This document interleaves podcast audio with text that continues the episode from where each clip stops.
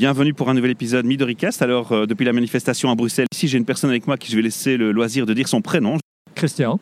Merci Christian de te prêter à- au jeu des questions-réponses avec nous. Ma première euh, question sera de te demander est-ce que tu as déjà participé à de telles manifestations? Non, c'est la première.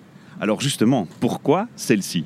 Pourquoi celle-ci? Ah, je- Honnêtement, j'en sais rien. Pourtant, le climat m'a toujours euh, attiré. euh, J'essaie de faire faire attention. Je pense depuis que je suis pensionné, voilà, je pense que je suis encore plus euh, attiré par la chose. Voilà. Impliqué et concerné par les préoccupations environnementales Oui, tout à fait. Oui, et puis bon, pour mes enfants, pour mes petits-enfants, voilà, voilà. Voilà pourquoi.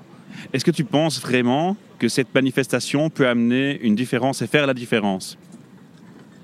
Sûrement, ça va mettre ça- la petite goutte d'eau peut-être en plus qui va faire euh, peut-être déborder le vase hein, pour qu'on puisse avancer. Voilà, mais, mais si on ne fait rien, on ne fait rien. C'est la théorie du colibri. Oui, voilà, tout à, ah ouais, tout à fait. Donc, je suis tout à fait dans ce sens-là. Le colibri qui amène sa petite goutte d'eau, voilà. Mais j'espère quand même que ça va bouger.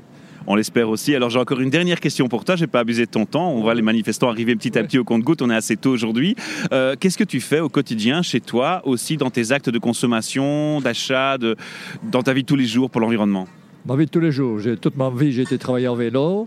On fait un grand jardin, on a deux serres, toujours en, sans apport de rien du tout, en, en respect de la nature.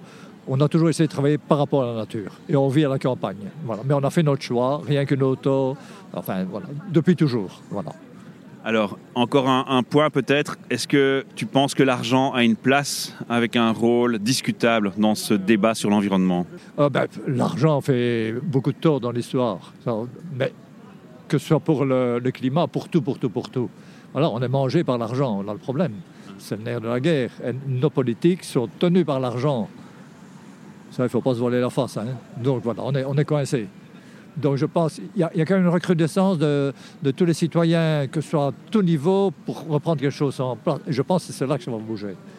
Je te remercie infiniment pour ton témoignage et pour ton précieux temps. Et puis merci surtout d'être venu manifester avec nous. On sera ensemble et on invite tous les gens qui nous écouteront à, à revenir à la prochaine manifestation parce que ce podcast sera en différé, hein, donc il sera diffusé plus tard sur les réseaux. Merci. Ben, merci à vous hein, et bonne marche aussi. Merci.